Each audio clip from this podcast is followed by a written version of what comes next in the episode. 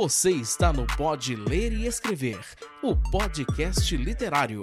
Por aqui, conversamos com escritores, profissionais do livro, produtores de conteúdo e amantes da literatura. Chega mais e aprenda com a gente. Olá, pessoas! Está começando mais um episódio aqui do Pode Ler e Escrever. E hoje é a parte 2 do especial Literatura de Super-Heróis. Então, naturalmente, temos aqui Gabriel e Pedro mais uma vez para a gente dar sequência nesse assunto. E aí, senhores, tudo bem com vocês? Tudo certo, tudo tranquilo. Foi muito legal participar da última vez. Eu estou muito animado para os temas né, que a gente vai estar tá tratando hoje. É, foi muito legal. E tal qual o estalar do Hulk em Guerra Infinita, voltamos com roupas diferentes, mais velhos. E aqui estamos de é... novo para continuar aquele papo. Até o cabelo eu cortei não... nesse meio tempo. Não é, não é cinco anos depois, né? Acaba que. Graças a Deus né, também. Foi apenas algum. Foram só alguns dias depois, então. É, e também o primeiro episódio não, não, terminou naquele luto, né? Naquele silêncio, né? A gente terminou bem e tal. Ah, não sei, vai que a galera ficou triste de fato. Acabou. É, é, pode ser, queria mais, né? Queria mais da conversa. Mas nessa parte 2, eu queria. É, na verdade, vamos fazer uma recapitulação do, da primeira parte. A gente falou muito é, de aspectos gerais, assim, né? Da, da cultura de super-heróis, como que isso chegou pra gente, né? A gente falou muito é, que a gente tinha muito uma tendência a trazer da cultura norte-americana, a gente falou de alguns né, super-heróis, algumas linhas mais famosas. Então acaba que foi um aspecto mais geral. A gente entrou também uma, um pouco na questão do folclore, né, que é o que o Pedro escreve. Agora, para essa parte 2, acho que seria legal a gente é, já começar falando um pouco sobre a criação, né? Vocês dois são escritores, então naturalmente vocês desenvolveram personagens, tiveram inspirações, tiveram que pensar em como construir algo. A gente falou muito de inspirações, né? Até que ponto essas inspirações estão na criação de vocês e até que ponto tem que tomar cuidado também para não ser uma cópia, né? E quando a gente fala de super-heróis, de personagens icônicos, é, é, se não tomar cuidado fica até muito fácil de fazer um personagem exatamente igual ao outro. Uhum. Então, no processo criativo de vocês, como que foi a criação de cada um dos personagens de suas histórias? Ou o que vocês consideram interessantes, né, que deve ter num, num personagem? Bom, então, é, em relação ao meu universo do Indomáveis, assim, quando eu estava montando o universo, é, a primeira coisa que eu fiz foi uma lista. Eu acho que até comentei naquele episódio que, que eu participei lá, que a gente conversou no 10, uhum. acho que é que eu fiz uma lista com os 10 principais poderes que eram mais comuns aí no, no universo de todos os super-heróis. E fui tentando riscar, assim. É, agora, uhum. em relação à cópia, eu acho que tem uma, uma linha tênue entre ser uma, uma cópia e ser algo que é uma referência, né? Por exemplo, é, o Torturador, ele é uma referência ao Batman. Só que eu adaptei para um uhum. conceito mais próximo ao nosso. É, a Sigma, ela é, seria como se fosse o The Flash, mas eu tentei fazer uhum. num sentido num sentido inverso. A própria e acho que assim, o você geralmente quando você constrói o personagem, pelo menos os meus, você cria com base em algo, mas o personagem ele evolui tanto sozinho assim, ele vai crescendo sozinho que ele muda uhum. completamente daquilo que você criou. A Névoa Negra, Sim. quando eu criei ela, ela era, na verdade, um sidekick de um projeto paralelo que eu abandonei. E ela era completamente baseada no Deadpool. Tipo, a ideia era uhum. ela ser toda tagarela, engraçada, uhum. igual o Deadpool. E aconteceu Sim. que ela mudou completamente, assim. Hoje ela tá mais pra um, uma vibe exterminador, assim, do vilão do Batman. Mas ela tem o estilo próprio dela.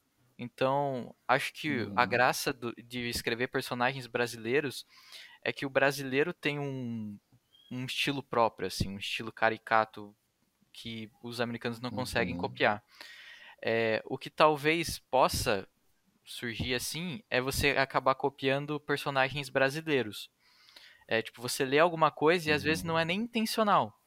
Mas você, sabe, fica na consciência, na subcon no subconsciente, você puxa uhum. isso sem perceber é por isso que eu evito ler coisa de super-herói brasileira. Não que eu não goste, mas é justamente para evitar esse fato, às vezes, sabe? E, que nem eu sei que existem o, que nem a gente estava conversando novos super-heróis lá do Lagarto Negro, do Comando Red. Uhum. Eu sei que existe, mas eu evito ler assim porque é, a tendência a você querer fazer parecido, acho que é um pouco natural quando você conhece um caminho querer copiar. Que nem o esse projeto que eu falei da Névoa, eu que era originalmente se chamava Última Constituição, é, o personagem se chamava o Ceifador. Uhum. E basicamente a ideia da história era fazer o que o filme do Doutrinador faz no final, que era explodir o Palácio do Planalto. Daí eu assisti aquilo e falei, Uhum. não quero mais. Então, acho que e acho que é a malice que vem para os bens, porque é que nem a história, eu Hum. acho que ela ficou tão melhor agora. Então, eu acho que o processo Sim. evolutivo dos personagens é natural. É, um ponto que você falou que é legal, Gabriel, que é, a vantagem que a gente tem, ou, ou a diferenciação, porque naturalmente, né, a gente vai colocar muito da nossa cultura. Então, ao fato de inserir a nossa cultura, a gente já diferencia das grandes Hum. referências que a gente tem. Você falou do doutrinador, né, que o foco é corrupção, o foco é o governo, é acabar com isso. É, em outras culturas, isso não é tão dolorido quanto a gente tem aqui. Quando a gente pega a cultura norte-americana, próximo está da diretamente né? relacionado ao exército. É, não é tão próximo. Lá eles falam muito de exército, do patriotismo. Então é sempre a luta do americano contra a União Soviética, outras coisas que de longe faz sentido para nós. Então quando a gente É, coloca você puxa às vezes uma Marvel, questão o, o maior, um dos maiores vilões do Homem-Aranha é o, o Rei do Crime, que é o mafioso, né? Então, geralmente, assim, é, para eles Uhum. não é mais tanto corrupção, é máfia, assim, né? Que eles trabalham, geralmente. É, é, é bem, bem diferente, né, do, do que a gente tem. Então, quando você pega, às vezes, um personagem com poderes parecidos, a forma com que ele vai executar isso na narrativa é completamente diferente. Então, ajuda nessa diferenciação, né? Então, esse ponto que você falou legal. E a questão da cópia, né? Eu acho que a maturidade, né? Você tem tido cada vez mais essa maturidade com o desenvolvimento né, das suas histórias, você já fica mais é, tipo assim, ah, eu já sei que eu posso assistir, que eu posso consumir, o que, que eu não posso, para eu para não atrapalhar do meu processo, o que vai ajudar. Então, é, é muito a observação, né? Ou a falta dela para não interferir no processo criativo, né? É, e, e que nem a gente tava falando nos bastidores, assim, do Thor 4, que nem a gente tem do- dois Thors no filme, que é a Jane Foster e o próprio Thor. É, teoricamente são o mesmo Uhum. personagem, só que são com abordagens completamente diferentes. Então, às vezes, um mesmo personagem Sim. tem abordagens diferentes. É, mas falando no sentido nacional nosso, se a gente pega um, um herói e coloca no Nordeste e um herói coloca no Sul, só esse fato já vai criar personagens completamente diferentes. Porque essa é a graça do Brasil, é um país muito heterogêneo, né? Esse foi um dos motivos, inclusive, Uhum. que na minha pré-venda do Indomáveis eu coloquei de brinde que a galera criasse é, o próprio personagem. Porque eu queria Uhum. que as personagens, as pessoas é, criassem personagens que representassem elas. Então, acho que isso ajuda a criar um, um leque maior, sabe? Uhum. É que eu acho que também, né, quando você faz uma criação de personagem, ou até quando você lê um personagem, a gente quer se identificar. A verdade é que é, qual que foi a grande revolução, por exemplo, na criação do Homem-Aranha? É justamente ele não Uhum. ser aquele super-herói que é perfeito, Ser tem um a vida adolescente cheio de perfeita. problema. É, ser um adolescente, pagar Endividado, né? Endividado. Problemas Então, amorosos. se as pessoas leiam o Homem-Aranha, eu falo liam porque hoje lê, a, a realidade dele nos quadrinhos é bem diferente. As pessoas liam o Homem-Aranha e ficava, caramba, eu sou assim, né? Eu me identifico assim. Uhum. E isso que o Gabriel falou é, uma mas talvez não Nos realidade. quadrinhos, mas nos filmes ainda é, né, Pedro? Nos filmes ainda é, é, nos filmes ainda é. Mas tem muito essa questão. Por isso que a galera querendo não ou não- tanto do Tom Holland. É, isso é só um parênteses antes de você continuar. Tanto é que o final do último filme é ele pobre, sem Tony Exato. Stark, voltando Foi pro isso, todo apartamento. mundo ficou aê, né? Ele vi- virando É, o meio que assim, agora tem o Homem-Aranha raiz. né? Exato. É, E- exato. E querendo ou não, cara, para pra pensar. Quantos heróis da Marvel, fora o Homem-Aranha, a gente consegue se identificar? A gente, brasileiro. E a gente se identifica ainda com o Homem-Aranha em alguns aspectos só. Porque, por exemplo, a realidade do bullying nos Estados Unidos não é a realidade do bullying uhum. no Brasil. O estilo. Não, estou falando que não existe bullying no Brasil, mas o estilo é Sim. é muito diferente. É, então, quando você vê alguma coisa assim, o legal de você trazer para nossa cultura, para nossa realidade, é que uma pessoa lê e ela fala: Nossa, eu sou assim, eu passo por isso, uhum. eu sofro com isso. E eu acho que o, se você pega os maiores personagens assim icônicos assim que a galera adora e tal, na maioria das vezes é porque a pessoa passou por alguma coisa parecida com aquele personagem, Sim. ou porque ela consegue se ver na personalidade com aquele personagem. A gente busca identificação. E você trazer uhum. heróis brasileiros, personagens brasileiros, você facilita essa identificação. Porque uma pessoa pegando ônibus nos Estados Unidos não é uma pessoa pegando ônibus no Brasil. Entendeu? Uhum. E, e esse... É, tem muita questão da violência também, de também, super-herói. Tem aqui a violência é muito mais forte, a violência urbana, a violência, às vezes, é, é, é diferente, né? São é outras formas. Isso... É, eles têm tantos problemas quanto a gente, mas os problemas são diferentes. E, então tem coisa que às vezes acontece lá que a gente não vê sentido muito nessas batalhas, assim, né? Que às vezes alguns super-heróis travam, que lá nos Estados Unidos o negócio vira uma loucura. E essa, eu acho que isso que é o mais legal de você trazer, isso não só para super-herói, mas eu acho que para qualquer literatura, é você trazer é, a realidade brasileira, porque a identificação é mais fácil. É, e isso é um fator que contribui, né, no meu entendimento, para um autor independente, um autor que está um autor que tá começando, porque você traz uma, uma, um fator a mais de identificação, né? Acho que faz mais sentido. E aí, Pedro, aproveitando, na sua linha de construção né, do, do seu último livro lançado, é, muito forte a questão folclórica, né? É muito disso, né, que a gente tem falado também, né? Talvez até muito mais enraizado culturas locais, né? Sim. Para você, qual que foi a maior dificuldade é, de, ou, a, ou, os maiores é, conquistas, vamos colocar assim, da, de conseguir essa construção? E tudo muito baseado em muito estudo mesmo? Foi uma mistura de coisas, né? Porque quando você vai tá, é, tratar com personagem. Porque uma coisa é você criar personagens. Eu tenho os meus protagonistas que eu tinha liberdade total de trabalhar com Sim. eles da forma que eu quisesse. Porque eles eram meus, criação minha, eles não eram de nenhuma uhum. cultura.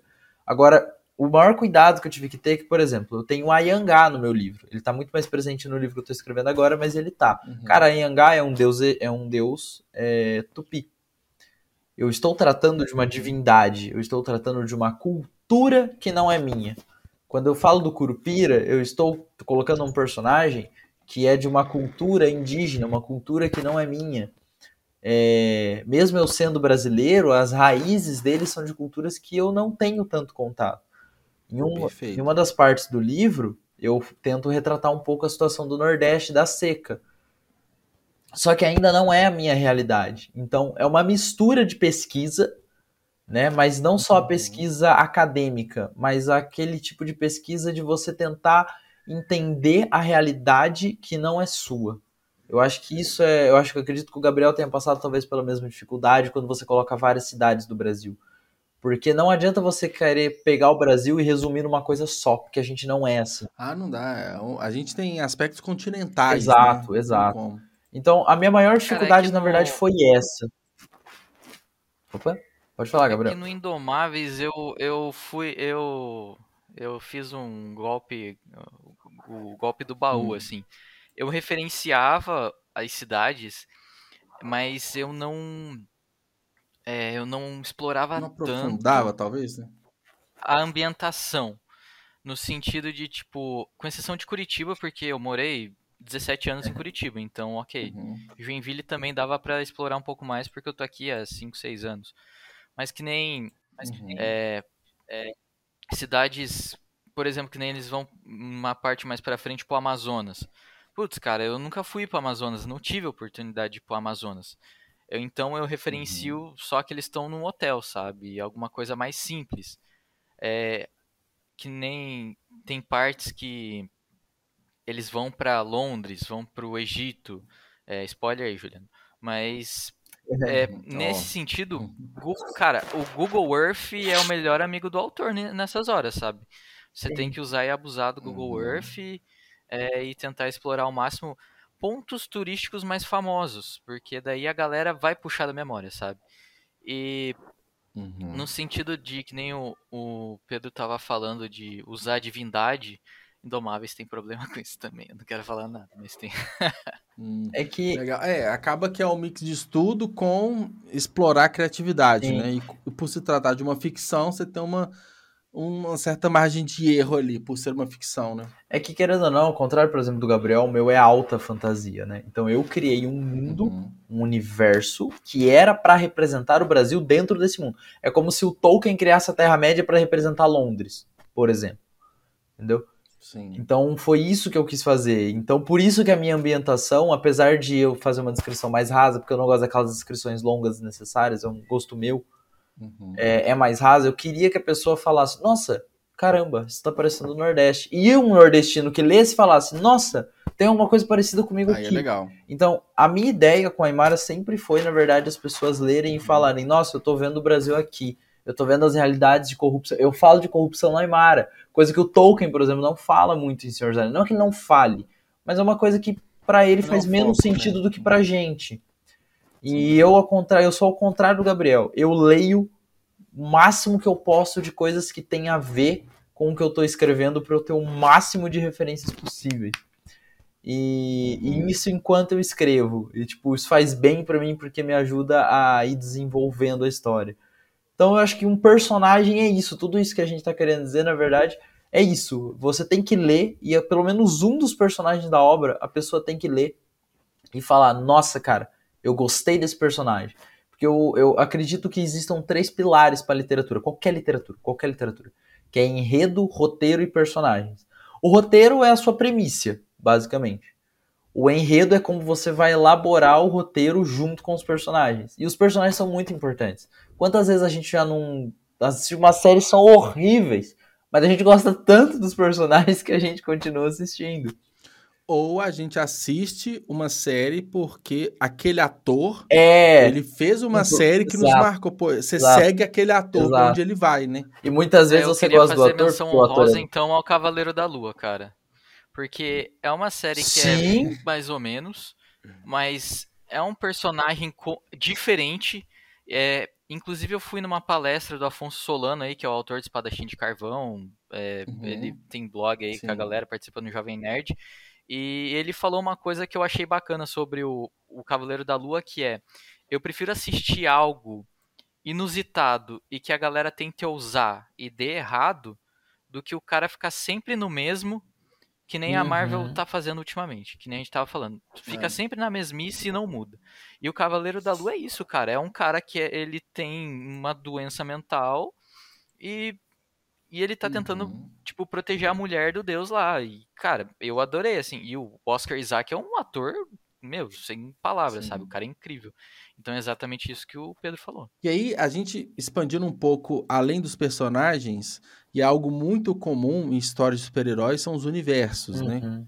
Então, né, igual você acabou de citar, né, Pedro? Pô, escreva Alto Fantasia, você citou a Terra-média do Tolkien. A gente também tem dos lados dos super-heróis todo o universo que agora ficou famoso, o cinematográfico Sim, sim. da Marvel, que as histórias se conectam. Então, quando se pensa na criação de um personagem, ele é um pe- apesar dessa complexidade, ele é apenas um pequeno elemento dentro de todo o universo. E eu lembro, né, Gabriel, também que na nossa primeira conversa, você falou do desafio de encaixar diversos personagens nesta primeira obra. Então, você tem que contar, que não, várias histórias, elas têm que se encaixarem. É, quando eu perguntei de protagonista, qual que você gostava mais, foi uma resposta difícil, justamente por conta de toda essa, de tudo que faz parte, né, desse universo. É, lembro- aí, para vocês, Eu lembro assim... até que eu comentei do, que o meu favorito era o Torturador, né? E agora é a Névoa Negra que você quer que eu faça. É, é. Não, e provavelmente amanhã, né, assim, depois, pode ser outro personagem, né? Mas o que, que vocês consideram é, mais importante e essencial nesse processo de construção? Vamos supor, a gente falou de personagem. É, o que, que é pensado antes? Pô, vou pensar no todo o meu, meu universo, a minha história, e depois os personagens, ou a partir de um único personagem sai o resto? Como que é mais ou menos para vocês, assim, esse processo? É difícil falar, porque vai algumas coisas um pouco em conjunto, eu acho. é, eu pelo menos eu planejei o meu mundo, né? É, fui planejando uhum. ele, depois criando os protagonistas, só que conforme eu fui criando os protagonistas, o mundo também vai se expandindo. Então é uma criação Sim. um pouco conjunta e ao mesmo tempo no livro é ao contrário. Eu começo com os personagens, eu faço o, leitor conhecer o universo conhe junto com os personagens, assim, na caminhada deles. Então, a forma de criação e a forma de apresentação, pelo menos a forma que eu trato é um pouco diferente. Então, criação, eu gosto de criar aquele meu contexto e aí eu vou inserindo os personagens. E conforme eu vendo necessidade que ficou buraco, porque é normal, é muito difícil de cara você pensar em tudo, é, aí eu vou preenchendo. Fazendo isso no livro, eu faço o contrário. Eu vou passando com os personagens e mostrando as coisas do mundo junto com os personagens. Então, mas, mas é difícil a resposta, porque você acaba fazendo um misto de apresentação e criação. É porque, independente de onde você começa, você vai ter que preencher de alguma forma. É, exato. Porque, porque é diferente assim, de uma história, de um romance tradicional, que você tem ali um, dois, três personagens principais, a história se fecha ali. Quando se pensa já desde o começo o universo expandido, é um desafio maior, né? Você começa com personagens, depois tem que pensar do outro lado, você começa de universo e cai para personagens, então é, de certa forma, surpresas terão no processo criativo, né? Sim, sempre tem. É, inclusive, eu gosto muito de citar dois personagens que eu criei. Um tá no, no primeiro livro, né? E o outro tá no, no segundo, né? Que ele tá para sair. Que, assim, eu queria falar da realidade de um povo, mas é muito difícil falar da realidade de um povo sem ter um personagem mostrando ali para as pessoas uhum. o que, que é que esse povo pensa. Da mesma forma que eu tenho as entidades, as, as lendas, né? Uhum. O mundo de Aymara. E, e qual que é a, a, dificuldade? Cara, qual que é a visão de uma entidade? Então eu preciso ter uma entidade participando lá para explicar. Então entra ne, nessa questão. Quando você vai apresentar alguma coisa, eu gosto de apresentar na voz de um personagem que vá passar para o leitor aquele negócio de, uhum. nossa, então é assim que eles se sentem, ao invés de, ah, então esse cara acha que eles se sentem assim. Então eu, eu precisei. É, a necessidade de criar personagem muitas vezes vem disso. Eu queria apresentar a parte de escravidão que teve no Brasil, por exemplo. E eu não tinha pensado em colocar uma personagem ex-escrava, que, é, que era capoeirista uhum. e tal, que eu queria tratar dessa parte da história do Brasil. Eu falei, mano, eu preciso colocar. Porque se eu quero trabalhar isso, não adianta eu pegar os meus sonhadores, né, que são os protagonistas, e trabalhar isso agora nele, simplesmente trocando ideia, três páginas, duas páginas com alguém que passou por isso. Não, eu preciso, se eu quero realmente trabalhar isso, eu preciso deixar isso dentro do livro. E aí veio a necessidade da criação de personagem. Então, entra muito disso, do que você quer trabalhar no universo. Porque você nunca vai trabalhar tudo. Nunca vai trabalhar tudo. Uhum.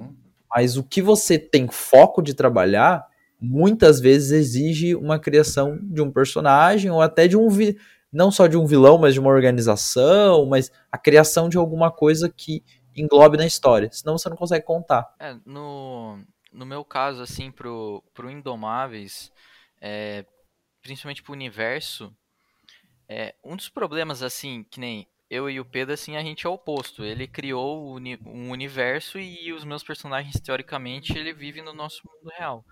Então, o problema de você uhum. usar personagens no mundo real é que a tendência as pessoas acharem um erro, se você descrever errado a ambientação é muito maior. Porque é, se você está num universo inédito, é uma coisa, você não conhece. Mas se eu citar, por exemplo, lá em Curitiba, que o colégio estadual fica no bairro do Portão, se um cara de Curitiba uhum. ler isso, ele vai achar que eu não sou de Curitiba. Porque não faz o menor sentido. O colégio estadual fica no centro. Então, é, são coisas assim que você tem que tomar um cuidado a mais. Justamente daquele assunto que a gente estava falando. Uhum. Em relação à limitação do meu universo, eu, eu quando monto é, um universo novo, que nem eu tenho alguns projetos que estão parados, mas eu sempre gosto de usar algum livro de RPG como base. O Indomáveis Nossa, eu usei como base o. Mutantes e Malfeitores. O Filhos do Éden, Universo Expandido do Eduardo Spohr. Então, ele me deu uma limitação da parte, vamos supor assim, da parte cósmica e mística do, do universo do Indomáveis, sabe? Então, o livro de RPG me falou assim, cara, você não pode passar daqui, porque daqui para cima é exagero. E uhum. não dá para deixar menos que isso porque não faz tanto sentido. Então, eu acho que o livro de RPG ele te ajuda a ser um apoio. Depois, conforme você escreve, você não precisa mais desse apoio, sabe? Você cria o seu próprio apoio. Uhum. Então, mas para iniciar a ideia do universo, eu acho que livros de RPG ajudam bastante. Sim, ajudam mesmo. No meu caso foi o Tormenta. Eu também usei livro de RPG como base, eu usei o do Tormenta como. Grande Lionel. É, nossa, fantástico.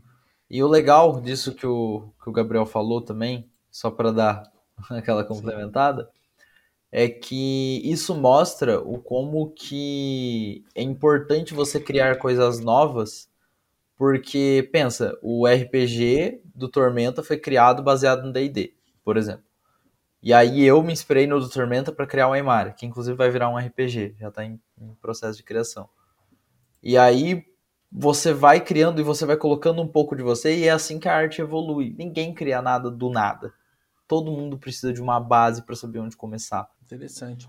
E, e, pegando num viés assim, quando vocês vão pegar algo para ler, né, seja um quadrinho, ou então um, um livro e tal, o que que, qual que é a expectativa de vocês perante a uma história, a um personagem? Eu estou focando muito em personagens que você está falando muito de super-heróis, né? Então acaba que ele geralmente é o centro ali de toda a narrativa. O que é, que é a expectativa de você, assim, de construção? Tem algo mais ou menos geral, assim, que é para todos? O que que vocês esperam ao se deparar com uma obra de super-herói, assim, como leitores, né? Eu me espero me identificar Cara... com o personagem em alguma coisa. Tipo, é minha principal expectativa é essa. Uhum. A gente cara, falou mais cedo, né? É, do tipo, é, eu acho a dificuldade que dele. quebra minha né? cara.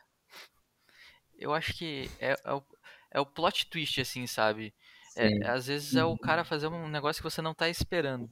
É, eu acho que eu senti isso muito no quando eu vi a série do Demolidor. Que você passa aquela imagem do Much Murdock correto, advogado, uhum. dele chega pro padre e fala: "Perdoe os pecados, mas os pecados que eu vou cometer.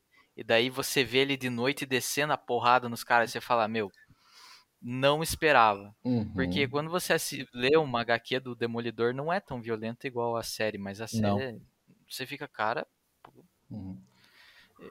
É, ainda mais que é uma série Marvel, né? Que não, não é tão puxado por uma violência, fez, né? né? É a Netflix que fez, então dá pra passar. Não sei, é, não sei se, mas assim, a gente já tava inserido no é, universo, né? Para é. quem é mais leigo, para quem não conhece tanto, quem às vezes nunca leu uma HQ, e talvez poderia esperar uma série mais levinha, né? Aí vê o contrário, né? Sim, sim. Acho que é por isso é que eu acho que, que eu essa... gosto tanto de, de. Foi mal, Pedro Leg tá pegando aqui. Mas é por isso que eu gosto tanto de Deadpool, porque ele é um, um. Ele é um personagem muito instável, você nunca sabe o que esperar do Deadpool. Então, às vezes ele uhum. pode ser um uhum. cara bonzinho, mas às vezes ele pega e mata todo mundo, então ele eu gosto desse fator do de um, é um personagem, ele tá sempre surpreendendo, sabe? Ele não é um, uhum. um, um super-homem. O super-homem, ele é o símbolo da justiça. Ele é o cara que você sabe que ele sempre vai fazer o bem. E tudo bem gostar de super-homem, mas isso não me atrai tanto porque uhum. eu sempre sei o que o super-homem pretende. E acho que é por isso que eu gosto tanto do, do Superman do Zack Snyder porque acho que ele é um pouco diferente dos super-homens que eu já conheço, sabe? Padrão. Agora você pode. É, o que eu acho. O que eu acho muito legal nisso né, que o Gabriel falou é que eu, eu gosto de personagem mais humano possível. Quando eu falo de identificar, não é só se identificar com os problemas. Mas eu gosto muito, por exemplo, do Homem-Aranha, que eu adoro citar ele como exemplo. O Homem-Aranha, ele tem várias HQs, porque ele tem essa questão dele ser aquele que não mata, aquele que é controlado, né, e tal. Mas tem uhum. HQs que ele perde o controle e ele senta a porrada nos vilões que ele quase mata os caras no soco. Tem três HQs para citar que ele faz isso. Uma é Morre uma Lenda, que é a HQ é da morte do Capitão América. É super interessante a HQ. Ela é dividida em cinco uhum. partes. Cada parte é um herói que passa e é uma fase do luto que eles demonstram nessa HQ. É incrível a HQ. E o do Homem-Aranha é a fase da. É excelente. É a fase da raiva. Ele tá no cemitério vendo a, o túmulo do, do tio Ben lá e tal. Aí ele vê o Rino. Só que o Rino não tá fazendo nada. Ele só foi lá visitar o túmulo da mãe. Só que ele fica tão puto de ver o Rino que ele começa a bater no Rino do nada. Ele arrebenta o Rino na porrada. E não tinha necessidade de ter feito aquilo. É uma coisa que você não lê e você fala, não, é, o Rino mereceu. Não, o cara tava visitando o túmulo da mãe, sabe? Então, por exemplo, o Homem-Aranha me pegou de surpresa nessa cena, porque ele é humano, ele, ele tá nervoso, ele tá estressado. A outra é na morte da Gwen Stacy. Ele cata o, o Duende Verde, isso, antes do, de ter aquela cena clássica, né, do, do, do planador matar ele e tal, ele tá sentando a porrada sem dó no Duende, ele quase mata o Duende no soco, sabe? Você fala, cara, nossa, isso não é uma atitude do Homem-Aranha. É, não é, mas ele é humano, então ele explode, ele, ele faz isso. A outra é quando o Rei do Crime manda matar ele e acaba matando a Tia May. Ele arrebenta o Rei do Crime, ele deixa o Rei do Crime sangrando na, no, no, no chão, assim, sabe? É, com a cara tudo zoada, arrebentada. E você fala, nossa, mas não é o Homem-Aranha que eu conheço. Exatamente, porque ele estava estressado, ele explodiu. E eu acho que esses tipos de atitudes, quando você tem alguns pingos assim nesses personagens, você acaba sempre tendo a expectativa dele fazer alguma coisa, mas você também sempre fica naquela expectativa dele não fazer o que você espera. Então eu, eu, eu gosto de uhum. personagens humanos que erram, que explodem, que ficam nervosos, que às vezes vão tomar atitudes que não deveriam ter tomado, às vezes na base da raiva, às vezes na base do desespero. Mas eu gosto de personagens assim, isso em super-heróis, em qualquer coisa, mas eu acho que principalmente em super-heróis. É o que eu, é o que... E sabe que, que, que, é engraçado isso que você falou, né, Pedro? Que é, além desse fator surpresa, algo que tem que te surpreender, o mais próximo do realismo te faz imaginar, tipo assim, e se, né? Eu é, muito. É. É, tem, tem tipos de ficção que eu leio que eu falo assim, e se? Por isso que eu gosto muito de um pós-apocalíptico, uma distopia, que são, tipo assim, será que daqui a 20 anos isso que eu tô lendo hoje vai ser real, uhum. sabe? Então, mas há um ponto que me veio à cabeça enquanto você falou, um dos grandes problemas que o Superman teve lá atrás foi justamente que ele era invencível, não tinha problema. Não, ele era o, o, era a pessoa perfeita, né? Uhum. Era o perfeccionismo norte-americano ali a todo vapor, né? Aí depois que inseriram kryptonita e tudo, e tinha pontos fracos depois. Então, acaba que foi tão distante de uma realidade que virou um problema real, né? Real assim, entre aspas, virou um problema para criação das histórias. Então, eu também me identifico bastante, tanto é que as histórias assim da Marvel, é, eu gosto muito mais da fase urbana, né? É. é. apesar das séries não terem sido tão boas de Jessica Jones, Punho de Ferro, Luke Cage, eu gostava muito mais, assim, dessa pegada mais urbana. Aí Homem de Ferro também, Capitão América. Eu gosto muito mais que a fase cósmica, por identificação, uhum. sabe? Então eu entendo bem o que você está falando. Porque são é, problemas na, reais, né? Na linha DC, na linha DC, se a gente for falar, do Batman também, que o Batman Sim. é o cara que tá sempre preparado, é o cara que é. não tem medo, é o cara que tá sempre preparado. Eles quebram tuas pernas no arco da morte do Jason Todd. Que é. o Coringa, ele Sim. mata o Jason uhum. Todd na pesada de, de cabra. E quando o Batman descobre o que o Coringa fez, ele vai para matar o Coringa. E quem não deixa é o Superman. E ele peita o Superman e fala: Não, eu vou matar. E você fica, cara, o uhum. Batman não faz isso. E tipo, sabe, ele destruiu a é. família do Batman e o Batman sentiu. E isso é, é uma coisa muito legal que você falou que também uma das HQs que eu mais gosto do Batman, que eu acho mais sensacional, é justamente o Longo Dia das Bruxas. Porque, cara, é um assassino normal, é um assassino comum, tipo, o cara não tem poderes nem nada, e ele toda hora mata e o Batman não pega. E eu acho isso sensacional, porque Inclusive, começa a deixar quiser, naquele quem esquema. quiser tem animação dividida em duas partes. É, eu assisti a animação também, é bem fiel. O HQ é melhor, mas é bem fiel a animação. Então, assim, você pega uma situação dessa que você fica tipo, cara, né? É o Batman, como é que ele não tá pegando o cara? E, e, isso que é legal, você vê o herói com dificuldade. É legal você dar essa endeusificada é. e depois quebrar as pernas, igual o Gabriel falou. Também. Sim, perfeito. Aquele filme eu achei excelente por causa disso. E Até Chega no final citou, né, você né, Gabriel? Fica, o, Até o Demolidor, ele apanha pra caramba na série. É, né? então, ele, Até no primeiro episódio, ele sai sangrando, arrebentado. Aí você pensa, pô, super-herói, né? Tipo, tá arregaçado dessa forma, né? Foge do perfeccionismo imaginário que se tem, né? E tem que o tomar cuidado porque assim, na verdade, a série do Demolidor ela a, desculpa, mas a série Demolidor ela explora um negócio que muita gente esquece nas coisas de, de super-herói, que é o super-herói se machuca. E o Demolidor, assim, uhum. o Matt, ele ia pra porrada, e daí ele chegava no escritório todo arrebentado, e a galera, meu Deus, o que aconteceu? E ele usava o artifício de ser cego e não sei o que, ele tentava dar desculpa, mas chega uma hora que não cola mais, e é, e é a partir dos machucados uhum. que a galera começa a desconfiar que ele é super-herói. Eu acho legal isso também, são detalhes assim que. É, é coisas Sim. que a galera acha que não é relevante na HQ, mas é coisa que, se fosse na vida real, é, é o que você ia desconfiar, nos detalhes pequenos, sabe? O que eu acho muito legal, por exemplo, é que você falou disso, é que também tem isso de uma maneira bem mais leve, porque o filme não é tão violento, mas tem isso no, no primeiro espetacular Homem-Aranha, o filme do Andrew Garfield. Que a Tia May. É nítido que ela tá desconfiando que o Peter é era o Homem-Aranha, porque ele fica uhum. estourando na parte que fala mal na TV. E aquele final eu acho sensacional que ele chega todo arregaçado em casa. Tem uma outra parte que ele chega, né, que é quando ele foge dos policiais, e a tia mãe, o que, que é isso que tá acontecendo? Ele só vai dormir, porque não tem explicação, o moleque tá machucado daquele jeito. E no final da luta do lagarto, ele também chega todo arregaçado. E eu, eu, eu acho isso sensacional. O filme não é um filme violento, é um filme de 12 anos, mas ele também se preocupa com esse detalhe. Tipo, cara, não é possível você fazer um moleque apanhar tanto igual o Homem-Aranha apanha e ele não ficar pelo menos com o olho roxo. Entendeu? Não tem como. Uhum. E nos quadrinhos tem isso.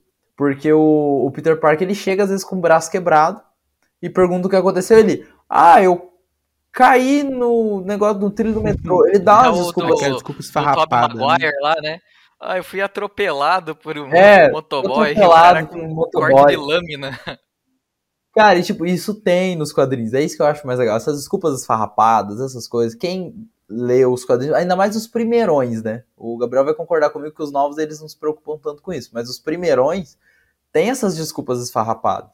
E cara, e é a realidade, uma pessoa na vida real tendo aquela vida, ela em algum momento alguma pista vai dar, porque não tem como. E acho que chega até um ponto que são pequenos detalhes que talvez quem curte mais, né, quem tá mais engajado, né, eu, eu ia falar a gente, mas vocês muito mais do que eu, mas são pontos que assistindo muito, lendo muito e algo que incomoda vocês como escritores, assim, a minha construção não vai ser assim. É, né? Acho que é um ponto dessa, dessa crítica, dessa análise, né? Não quer dizer que é colocado dessa forma, seja no cinema, na literatura, que tem que ser replicado dali para frente, né? E aí a gente tem mais um fator de diferenciação, né? Entre o que está lá de fora, do externo, com as criações próprias, né? E uma coisa que eu lembrei, essa questão de surpreender, né, que fala, o que eu acho muito interessante, por exemplo, é que uma das maiores revoluções nos quadrinhos que marcou o fim da Era de Prata foi justamente a Gwen Stacy morrer, né? Que era uma coisa que ainda não tinha acontecido. Um super-herói sempre salvava a mocinha, sabe? Sempre Sim. tinha esse estereótipo. Hoje ainda é mais. É, até hoje isso é lembrado, né? Do, é lembrado, da... é. Até hoje é lembrado e assim, é, se for pensar dos três Homens-Aranhas, do Andrew Garfield é o pior, né? E é uma cena icônica que ainda é lembrada, né? Da morte da namorada, né? É que eu acho que a forma como a cena no filme foi montado não favoreceu, sabe? Eu é que eu acho que, aquela, que o problema foi a aquela ideia de ficar trocando de câmera e, e, ele não fazer nada, você fica, cara, solta a droga da teia. E sabe, eu acho que. É muito simples de resolver, né? É, dá uma impressão que passa muito tempo. Eu acho que tem muita coisa errada naquele filme. Mas. É, tem. É, eu gosto do Andrew Garfield, é um mas principais. Tem. Cara, é o, assim, eu, o problema... filme de super-herói, Marvel, se você tá assistindo isso, aprende. Cara, mais de três vilão num filme não dá certo. Você não consegue botar foco não dá. É muito difícil. É por é isso que difícil. eles não botam muito, foco em ninguém longe de casa. É. E funciona. E também tem um monte de erro. Mas é bom. Ah, tem, mas. Mas essa questão é outro, é outro ponto também importante, né? Porque o Gabriel ele falou bastante sobre a questão de surpreender. Só que tem que tomar cuidado como você surpreende. Porque qual que foi para mim o problema da Gwen morrer nesse filme? O filme inteiro. E olha que eu, é um filme ruim, é um filme ruim, mas eu acho o filme legal. Eu gosto de assistir o filme e tal. Mas o maior problema para mim, qual que é? É a quebra de público, vamos dizer assim, do nada no filme. É um filme muito voltado uhum. para uma galera mais nova, uma galera muito mais jovem, beirando aí criança, pré-adolescência, e do nada tem uma mulher batendo a cabeça caindo daquela altura. Então, é, é, é, surpreende, surpreende, entre aspas, porque quem lê quadrinhos sabe que aquela roupa é a mesma que, ele, que ela estava usando na, na morte. Mas assim, cuidado com o impacto que você vai dar. Ele tem que ser coerente com o que você foi apresentando no decorrer Sim. da obra. Né? Então, é, isso é, é algo importante. Por que, que, por exemplo, lá. Que, que o, o problema do Amazing 2 é que a parte mais importante do filme, que é o luto eles cortam. Tipo, acabou o filme daí, sabe? O luto dele, eles é. faz o tempo passar é. e daí, ah, superou o luto. E daí é uma das partes que mais me emocionou, inclusive no Longe de Casa, que é ele contando que, pô, ele perdeu todo mundo, ele ficou rancoroso. E você fica, tipo, sabe? Queria ter visto isso. Ele não superou aquilo depois de tantos é. anos. É. Então, foi um desperdício enorme, assim. Tanto como fã foi. do Homem-Aranha, como escritor, você fica, cara, assim, que, que desperdício de potencial, sabe? É, foi. Tanto que na HQ mesmo da morte da Gwen, porque essa questão de personagem é muito importante. Olha o detalhe que faz. Mostra, é, é uma página inteira com ele com a Gwen nos braços, abraçando ela, falando: Gwen, não morre, não morre, não, você tá aqui, eu te salvei. Exatamente igual no filme. Só que naquela página eles colocam um desenho de todas as cenas marcantes do relacionamento dos dois. E depois o Homem-Aranha foge pra catar o Duende Verde na porrada. E depois que ele cata o Duende Verde na porrada do Duende morre, ele volta pra ver a Gwen. E cara, ele tá destruído. Aí a HQ termina como? Com ele chorando no quarto dele já como Peter Park e a Mary Jane falando, viu, Peter, você tá bem? E ele abre a porta puto, gritando com ela, falando, viu, eu não quero mais saber dos seus papos de, de você, Mary Jane, ser a última cereja do bolo, eu não quero essas conversas. Ele estoura, ele estoura com a Mary Jane. E aí quando a Mary Jane olha para ele, ele tá chorando e a HQ termina com ela abraçando. Cara, é um detalhe, assim, de final, de transição, uhum. que você vai falar, meu, ele ficou desolado, ele ficou acabado, tipo, isso destruiu ele. Você vê que isso destruiu ele. E no filme eles até tentam passar isso. A adaptação só que... que fazem no Longe de Casa. Com a é mais ou menos, no caso mais daí, né? Ali eles adaptam melhor, assim. É um cara que ele tá destruído e um, um dos motivos de você ter os aranhas mais velhos é eles mostrando, ó, esse é o nosso legado. A gente sempre Sim. vai carregar a morte de alguém e uhum. é com uhum. essa morte de alguém que a gente vai aprender a nossa responsabilidade. Só que, cara, no final também, ele vê o Duende Verde, ele maceta até, é, cara, até no... eu adorei porque eu lembrei desse quadrinho. Fica... Eu falei, caraca, é isso não, que o Peter faz no quadrinho. Ele, ele vai matar o Verde na porrada. E você fica, para, para, para. E é. quem faz esse papel do, do espectador é justamente o Tobey Maguire. Que ele vai lá e segura o cara e fala, para que você não é assim, sabe? Eu acho isso muito, muito incrível mas justamente seguiu muito a linha do que o quadrinho quis passar quando teve uma morte muito importante, talvez fora Tio Ben, a morte mais importante da história, das histórias do Homem-Aranha. Deixa eu perguntar para vocês assim, a gente tem falado muito, hoje são as referências mais fortes até para os nossos ouvintes, que é Marvel e DC. Uhum. Mas fora desses dois universos, que aí a gente pode sair com essas referências, é... o que, que vocês recomendam a leitura para quem quer é, aprofundar um pouco mais né, da literatura dos super-heróis, mas também não quer cair na mesmice. Né? Mesmice eu falo assim, né, do que já tá o mais comum, né? Vamos fugir do comum, né? Já que a gente entende mais, conhece mais sobre esse assunto, o que, que vocês indicam? Eu sei que o Gabriel naturalmente vai falar dos livros dele, faz total sentido. Manda bala. Né? Eu Agora eu posso falar no plural, né, Gabriel? Gabriel? Que já tem dois lançados, né? Eu também recomendo os livros do Gabriel. Ah, se você insiste, eu adoro fala um pouquinho dele. depois. Não, depois é agora. É justamente isso pra gente Não, sair. Deixa o Pedro do, primeiro, deixa é... Olha, ainda da DC, mas que foge bastante do padrão super-herói, eu recomendo muito o Watchmen. O Watchmen é uma obra-prima, tipo, eu acho fantástico, uhum. é incrível. É, recomendo muito Hellblazer, só que Hellblazer preparem o estômago. Também é de si, para quem não sabe, é as HQs originais do Constantine. Preparem um estômago, uhum. é muito pesado, muito forte, mas são excelentes. Hellblazer e fora é de si. É, mas Vertigo é um selo da DC, né? Então... É, mas explicando pro pessoal que a Vertigo era um selo independente aí, depois foi comprado É. pela DC. Adquirida. Só que a DC deixou os caras é fazerem do jeito que eles faziam o selo adulto da coisa. DC, né? É, mas é, é, acho que ainda chama de vertigo, mas é mais ou menos isso. Outra HQ é V de Vingança. Ela é, ela é individual, ela é igual o Watchmen, ela tem começo, meio e fim, e é uma HQ esplêndida, mas de bater palma em pé. Outra que eu recomendo é Mouse. Mouse ela é muito interessante Legal. porque ela é uma HQ é, que fala da realidade de, de um filho com um pai na guerra, só que ele usa animais para retratar o que aconteceu na Segunda Guerra. Então eu recomendo fortemente essa HQ também. E Hellboy, Até fugindo teve uma realmente polêmica, totalmente. Teve uma polêmica grande aí de mouse, né, Pedro? Acho que foi nos Estados Unidos que os caras queriam proibir mouse. Porque lá o cara fala do que realmente aconteceu na guerra, porque o cara viveu a guerra, entendeu? Então, é, muito, é excelente. Eu, eu não li, eu vou ser honesto, assim, tudo ainda, eu dei umas lidas. Ela tá aqui, inclusive, um amigo meu me emprestou pra eu ler. Mas eu recomendo muito ela pelo pouco que eu, que eu peguei. As outras que eu falei todas eu li. E pra finalizar, Hellboy. Mas Hellboy é pra galera que gosta de um motoqueiro fantasma, gosta de uma pegada bem Uhum. sobrenatural. Ela é bem, bem fora da caixinha, assim, do que a gente tem como super-heróis, mas é uma HQ muito boa. E uma que infelizmente não vende no Brasil, mas você encontra. Quem sabe ler inglês, você consegue comprar inglês pela Kindle e tal. Que é das Tartarugas Ninjas, que é simplesmente incrível. Esquece tudo que você conhece como Tartarugas Ninjas. As HQs são opostas e são excelentes. Tem histórias incríveis Pô, eu gosto do filme é, da que muitas vezes as pessoas nem conhecem. Ah, é. Isso daí é infância, né? Mas realmente, gente, as HQs valem muito a pena das Tartarugas Ninjas pra quem não conhece. Então, essas são as minhas recomendações. É longa a lista, mas vale muito a pena. E os livros do Gabriel, mas aí ele vai falar. Tá. E aí, Gabriel, Cara, momento jabá. vou começar recomendando um nacional que não é meu. Não é meu.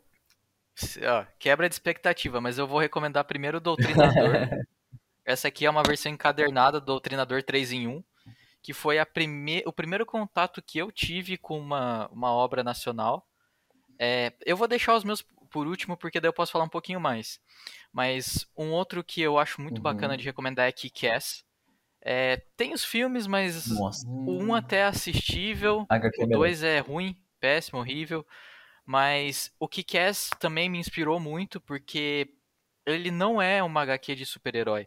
Ele é uma HQ de um Uhum. moleque normal que ele resolve que ele quer ser super-herói. E isso me inspirou principalmente para criar o Torturador, que é um personagem ali do livro que ele não tem poder nenhum, mas ele é um vigilante. É, outro que tem também adaptação Uhum. na Amazon é Invencível, que tem um plot ali bem diferente. É Pô, ótimo. é uma pegada Uhum. super. É uma pegada Superman, só que, tipo, o plot ali é. Você fica, cara, como assim? É, então, acho também Invencível uma obra que é fora da caixinha também. É, Putz, agora. Deixa eu ver se tem mais alguma coisa pra recomendar. Uhum. Ah, não tem como, eu vou acabar indo pra Marvel. Então eu vou, eu vou falar dos meus, que eu não vou ficar falando só da Marvel. Então, gente, Domáveis. É basicamente o, o Vingadores brasileiro, só que um pouquinho mais complexo. o Pedro tá reverenciando, ele, ele é humilde. É, mas, é, além de ter toda aquela pegada BR, é, são vários personagens Uhum. que são completamente diferentes um do outro. Tem muita referência, tanto pop quanto, quanto nacional mesmo. Como a gente falou, é num, num cenário aí que a gente conhece, que é a nossa realidade. E lançou no sábado, dia 1 o primeiro spin-off do universo, que é a Caçada de Névoa Negra aí, que é uma das Indomáveis. Só que a Caçada é um pré-sequel do, do Indomáveis. Então a gente vai conhecer um pouquinho mais da, da história da Névoa e a relação com o Torturador. Que é uma personagem que me surpreendeu pelo fato da galera amar tanto. Todo, e a, Névoa, Uhum. Pedro pode me confirmar, ela aparece bem pouco na, no livro. Ela chega ali da metade Sim. sei lá, acho que dos Mas três ela é muito quartos legal. do final. Mas é, um, é uma personagem tão icônica que a galera ama. E eu falei, cara, eu vou ter que escrever alguma coisa sobre. E o Pedro foi beta, inclusive. Eu não deixei ele ler tudo porque eu É sou eu malvado. lembro. No finalzinho eu não Não. deixei ele ler. Eu fiquei bravo, eu tenho que comprar ainda. Mas é, foi muito gostoso escrever assim. Foi um livro que me fez me desafiar, porque eu escrevi o, o, spin-off em primeira pessoa. E eu particularmente não gosto de livro em primeira pessoa. Então foi algo que me ajudou a mudar um pouco a visão aí. E, cara, é isso. E você, Juliano? Referências, recomendação. Eu, ia, eu vou falar uma que ela é polêmica, é, chama O Vizinho, que é uma série espanhola da Netflix, já viram? Não. Já. Depois é uma série, procura. Não, um é uma não? série de comédia. É uma série, tem duas temporadas, cada ah, uma de oito é episódios. Eu assisti a primeira temporada. É, ela, tipo assim, é, é um humor bem peculiar, vamos colocar assim. É uma Eita. série de humor, mas o que eu gostei é que, assim, foge do, do estereótipo de super-herói. É um cara todo desengonçado, que ele absorve poderes em um determinado momento, ele quer reconquistar uma ex-namorada, só que de uma forma super é, bem icônica, assim, e uma série espanhola, que não é o tipo de comédia que é, é, a gente está acostumado a consumir direto, assim. achei legal, achei é, diferente. Eu, eu gosto muito também do Doutrinador. Quando lançou, fiquei tipo assim, cara, é, a gente faz isso, né? Tipo assim, né? A, a nossa nossa produção nacional está nesse ponto, me surpreendeu bastante, sabe? É, agora, e Indomáveis também, que, que eu lembro que quando eu conversei com o Lucas da Flive, né, ele foi o primeiro Fly, Flyviano, Flyvista, não sei como que é o, o adjetivo que a gente usa, o Flyvista, o primeiro Flyvista, né, que, que eu conversei, e eu lembro que a gente ficou navegando, né, no, no site da Flive para conhecer, né, eu falei muito das capas e tudo, e desde o início, o livro do Gabriel chamou bastante atenção, justamente porque é o tipo de temática que eu gosto. Tanto é, né, Gabriel? Você foi um dos primeiros convidados aqui do, do podcast, muito por conta disso. Foi, número então, 10, se não me engano. É, foi, foi bem no comecinho, foi nos primeiros meses, assim. Foi no começo desse ano, né, por sinal. Então, é, foi bem legal nesse ponto. Acho que minhas indicações são essas. E, e como eu sempre falo também, né, e a gente falou bastante, o que a gente puder explorar um pouco mais né, da literatura nacional, a gente não ficar nessa preguiça e só consumir uhum. o que, uhum. que mais se fala, o que tem mais marketing, que tem mais audiência, a gente ir um pouquinho mais a fundo, a gente vai encontrar coisas muito boas. É, eu gosto de usar muito como exemplo que eu, a melhor fantasia que eu já li, real, assim, é um livro da Flávia, inclusive. Não é uh, essas fantasias é, uhum. famosonas, assim. Tipo, e eu acho que é bem isso que você falou. É, o Aymar ele visa justamente trazer a valorização nacional. E, e não só para mim, tanto que eu já vendi cinco livros desse que eu falei que é minha favorita, eu já fiz cinco pessoas comprarem. O autor já me agradeceu pra caramba. Porque eu acho que é isso, a uhum. gente tem que valorizar. Inclusive eu vendi um do Gabriel também por e-book. É, eu acho que a gente tem que se juntar e valorizar o que tem aqui. Uhum. E o Aymara levanta essa bandeira, e além do Aymara levantar essa bandeira como livro, eu levanto ela como autor. E eu acho que uhum. é isso que o brasileiro. Ser patriota vai muito além do que algumas pessoas gostam de falar, sabe? Não, na verdade é o contrário, né? É bem tipo... contrário. Mas é isso. Então, cara, é valorizar, é a gente consumir o que tem aqui, é assistir. Eu assisto todo filme nacional que sai, eu assisto. Mesmo que às vezes não me agrade é. tanto, pelo menos eu vi, eu posso dar a minha opinião. O problema é que as pessoas não Sim. veem e já dão a opinião. E esse é o grande é, problema. É, e como a gente é escritor, a gente está no meio da arte, a gente entende todo um processo uhum. das dificuldades, principalmente das produções nacionais, de falta de investimento. E a gente fala assim, cara, isso aqui vai me entregar algo, né? Eu, pelo menos, sou muito crítico no seguinte sentido, né? A Emari. Você comprou? Comprei, né, cara? Aê. Obrigado. Cartão virou, não tem desculpa. é, mas, mas é isso, gente. Eu queria agradecer a participação de vocês novamente.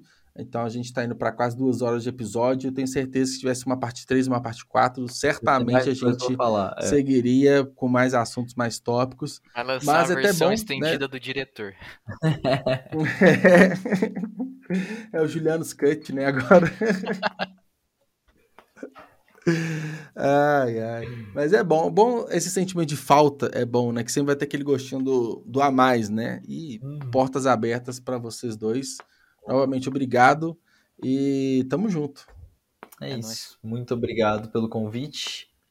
E é isso aí. Qualquer coisa, entrem no meu Instagram, no Instagram do Gabriel aí. e acompanhem os nossos trabalhos, que eu Entra sei no, que... No Instagram de todo mundo, que todo mundo aqui a gente É, de todo mundo aqui, é verdade. Todo mundo. É. Ouçam os outros episódios do todo mundo tá podcast. precisando vender livro. né? Exatamente. É, a literatura nacional. Exato. Valeu, um abraço, meninos. Até mais. Falou.